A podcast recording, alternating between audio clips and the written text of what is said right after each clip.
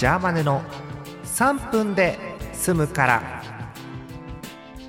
11月20日火曜日の夜です。皆さんこんばんは。ジャーマネです。声かすれてんね。カスカスだね。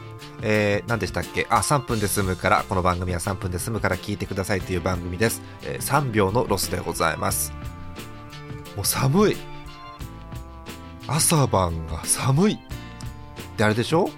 あの、日付変わってもう21日水曜日ですけどあんまもう今日気温上がんないでしょ確か。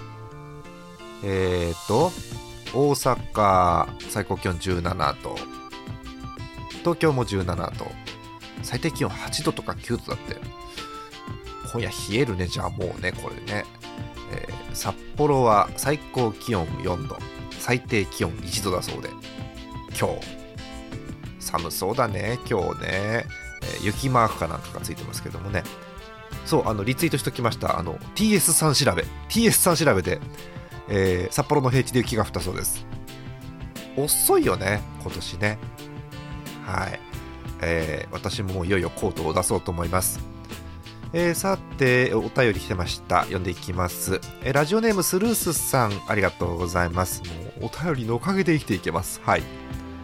えー、私は関東民なので、あ関東ですか。うん。スープカレーなるものに縁がありません。お札幌民はスープカレー大好きと聞きますが、かっこ洋室調べ、かっこ閉じ。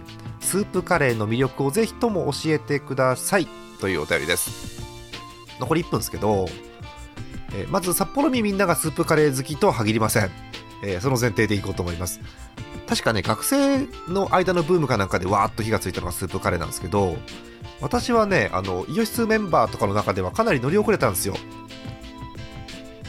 じゃああまりスープカレー食ったことないのって言われて。えみんな食べたことあるの？って聞いたらあるよっていう。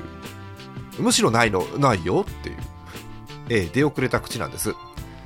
であのー、なんだろうカレーカレーなんですけどいわゆるルーカレーと全然違ってスープなんですよ。でねスープのねあのなんだろうもう正面からガツンとスパイスがくる感じ。あと店によってねベースのスープが違うからねいろいろ楽しめます。ちょっとお値段はするんですがいっぺん食べてみると良さがわかると思うのでぜひ食べに行ってください。え関東だと下北沢にお店あるかな？はい。えという感じです。お便りお待ちしてます。あーえっとね目の前にファミコン版のドラゴンクエスト1があるので、え急に始めたいと思います。おやすみなさい。